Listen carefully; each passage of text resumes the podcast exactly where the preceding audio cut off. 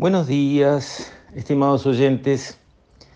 Quisiera referirme hoy a la reunión de presidentes con motivo de la CELAC, de la cumbre de esta organización latinoamericana, relacionando eso con la visita relámpago del presidente Lula al Uruguay, que no por cortita en horas fue menos importante en contenido, y digamos, tratar de analizar a la luz de estos eventos y los mensajes que surgieron de ellos, cómo viene la mano en la región, en el barrio. En primer lugar, en la CELAC los presidentes presentan sus discursos, es algo muy protocolar. En realidad, yo no le tengo confianza ninguna a estas organizaciones latinoamericanas.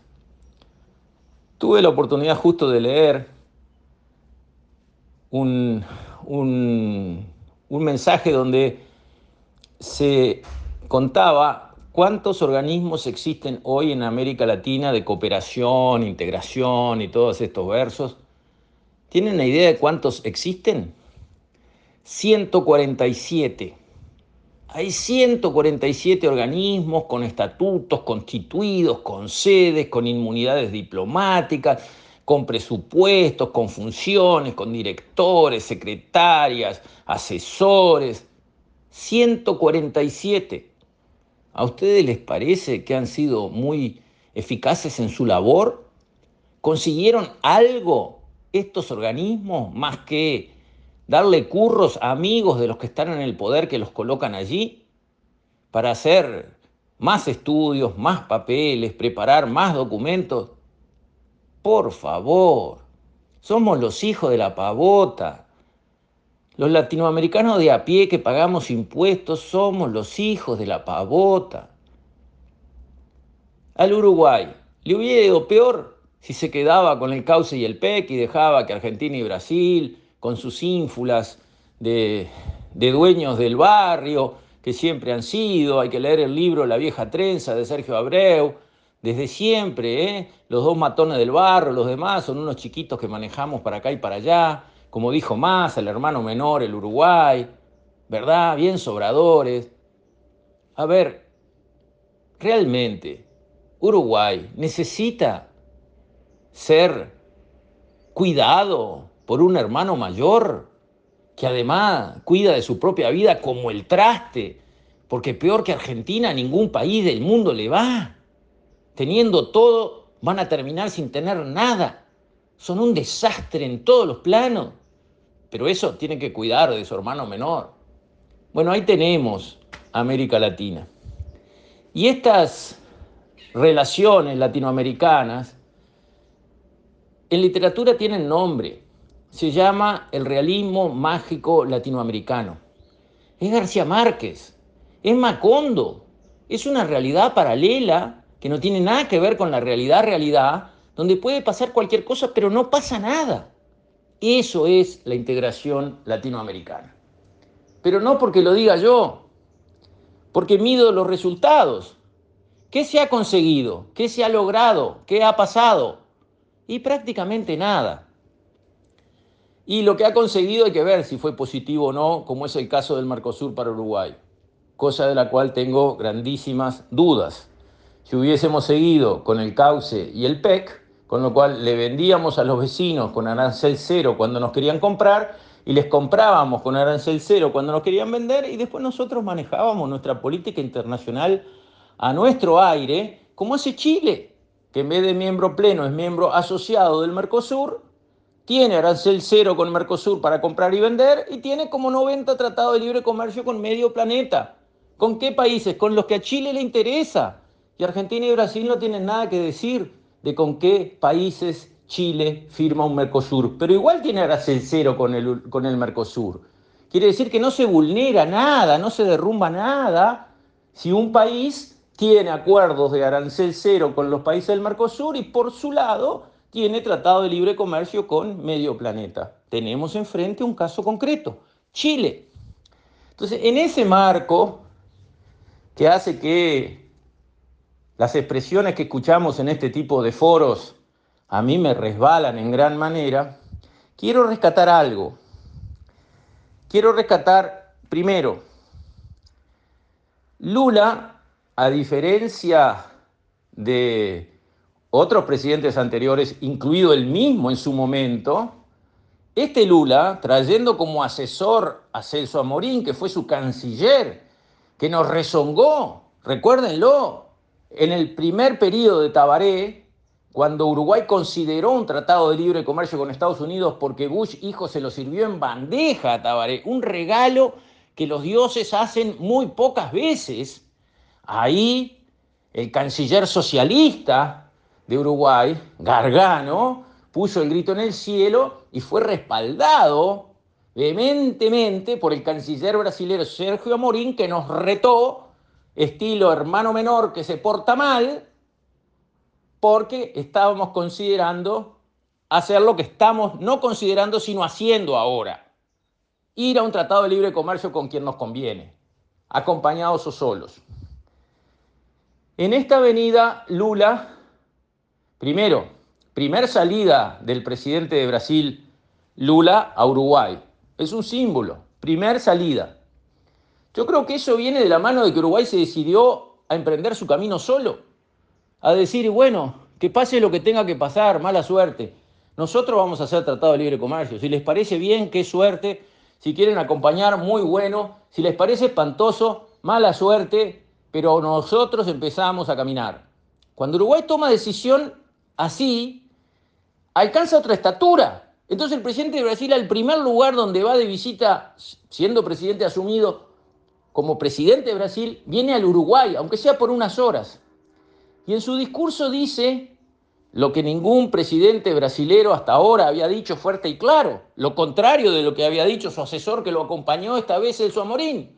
Entiendo perfecto que Uruguay necesita hacer tratado de libre comercio, ampliar sus horizontes comerciales y vender más lo entiendo perfecto y es un reclamo justo. Lo dijo fuerte y claro. Lo contrario de lo que su ex canciller había dicho en el periodo de Tabaré. También dijo, terminemos el tratado con la Comunidad Europea y después hagamos juntos un tratado con el Mercosur. Lo cual suena sensato. Suena sensato hasta el momento que uno se da cuenta que es lo mismo que cuando hay un problema para resolver y nombramos una comisión. Ya está. Descomprimimos el tema porque le damos tiempo y tiempo y tiempo por delante, no tenemos que cortar ningún bacalao y zafamos de la presión del momento. El tratado con la Comunidad Europea lleva 25 años de negociación. Escuchen bien. 25 años hace que estamos negociando un tratado de libre comercio con la Comunidad Europea. Pasaron distintos presidentes en todos los países, pasó de todo y nunca se pudo firmar el tratado con la Comunidad Europea. ¿Por qué?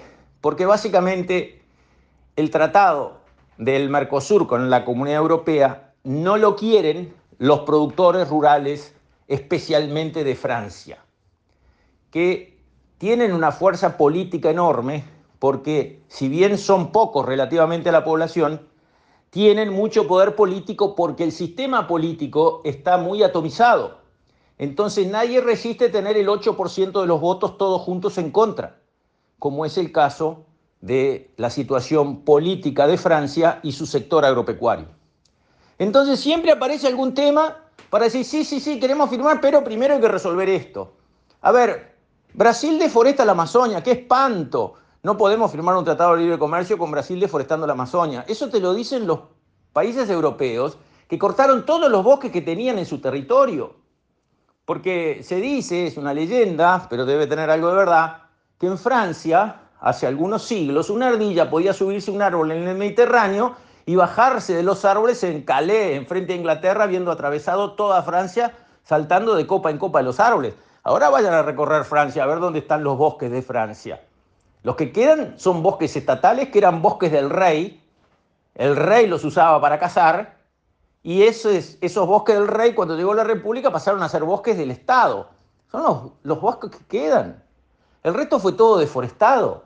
Y no solo en Francia, en Europa entera. Cortaron todos sus bosques, que eran de millones y millones y millones de hectáreas. ¿Y los cortaron para qué? Y para enriquecerse, para desarrollarse, para progresar para generar más trabajo, generar más producción.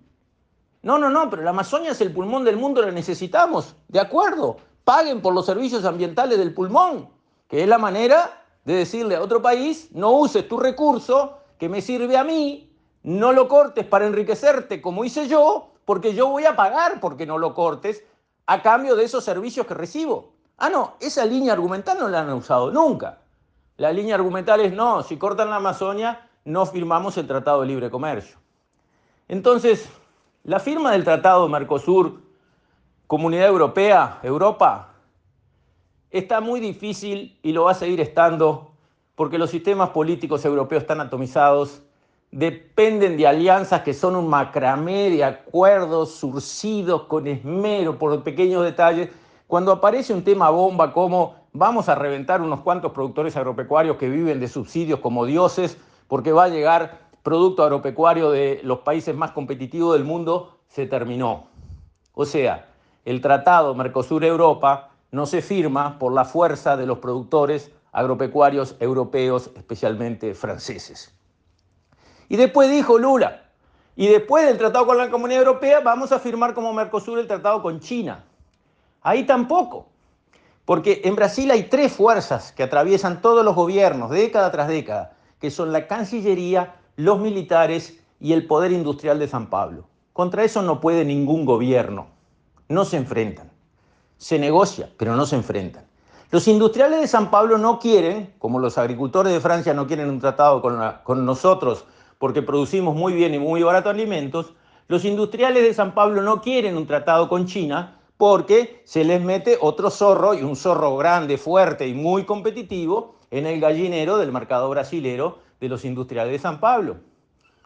Incluso, hablemos más, mercado latinoamericano, no solo brasilero, para los industriales de San Pablo, que son una potencia económica y política. Atrás de bambalinas, pero están ahí. Entonces, Lula hizo una declaración que suena preciosa y leyendo bien dice, tratado no vamos a hacer ninguno, porque si yo condiciono primero con la Comunidad Europea y después con China, no se va a hacer ni con la Comunidad Europea porque no quieren los agricultores franceses, ni con China porque no quieren los industriales de San Pablo. Pero en vez de decir, miren muchachos, olvídense de los tratados, vamos a otro tema, no, vamos a hacer los tratados, los vamos a hacer todos juntos. Qué gran líder regional en el discurso. En la realidad van a ver, y ojalá me equivoque, pero van a ver. Yo creo que Uruguay tiene que seguir en el camino que ahora tomó y que le cambió de estatus. De hermano menor, infeliz, al que se puede basurear, a país soberano que hace lo que se le canta como corresponde y al que le guste bien y al que no, también. Con esto, estimados oyentes, me despido hasta mañana, si Dios quiere.